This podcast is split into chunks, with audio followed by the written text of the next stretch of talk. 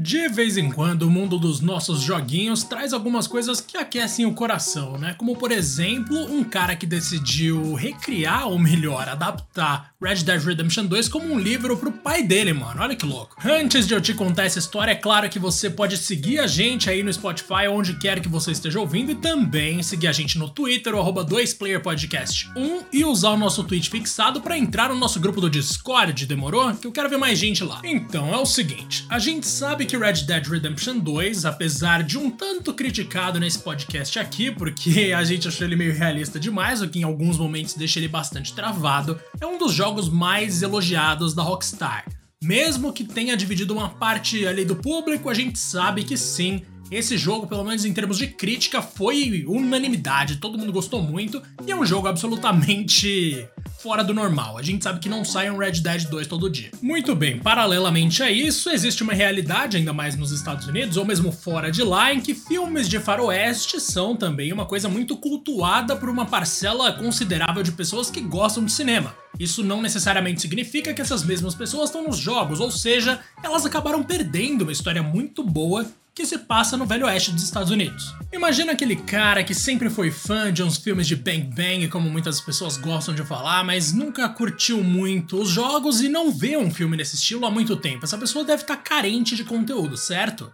Eis que um usuário do Reddit decidiu pegar Red Dead Redemption 2 e simplesmente transformar em um livro, mano. Um trabalho 100% próprio, sem pedir ajuda de ninguém, pelo menos até onde a gente sabe, e ele tá postando atualizações do que, que ele já alcançou ali no Reddit para as pessoas verem também como tá e tal. Esse usuário do Reddit, que a gente conhece como Wankstein615, ele falou que o pai dele gosta muito. Aliás, ele não chegou a falar isso, mas deixou implícito, né? Ele falou: Eu quero mostrar essa história pro meu pai porque acho que ele adoraria, mas ele não joga qualquer coisa além de Lego. Eu acho muito louco isso de gerações diferentes lidando com videogames de maneiras diferentes, né? Vamos pensar no Atari: você tinha uma manivela e um botão, não tinha muito mais complexidade do que isso na hora de usar ali os comandos. Eventualmente vieram o Master System, Nintendinho, ou, ou Nintendinho é bom, né? Nintendinho e mesmo o Mega Drive, Super Nintendo, e aí, sei lá, os meus, o meu pai, por exemplo, ele jogava mais nesses depois que ele já não tinha mais o Atari. E, velho, é, um, é uma outra realidade já. Aí você passa para um mundo em que existem analógicos, direcionais, botões de ombro e tudo mais. Tem gente que realmente se perde no meio do caminho, tá ligado? E se você tá pensando, ah, eu nunca fui vítima disso, eu sempre consegui me adaptar lindamente a qualquer tipo de jogo e a qualquer tipo de controle, pense em Fortnite. Se algum amigo seu já falou: ah, eu não sei, esse esquema de construir não é legal, não é justo, eu prefiro uma coisa mais na trocação honesta, pá. Isso, cara, as chances disso ser um reflexo de você não saber se adaptar a uma nova realidade de jogo são grandes. É muito botão para apertar, é muita coisa para pensar, sim, seu cérebro está sendo estimulado de maneiras diferentes. É o que acontece os, quando os jogos evoluem. E por isso que eu respeito tanto Fortnite, cara. A proposta dele está longe de ser uma coisa simples.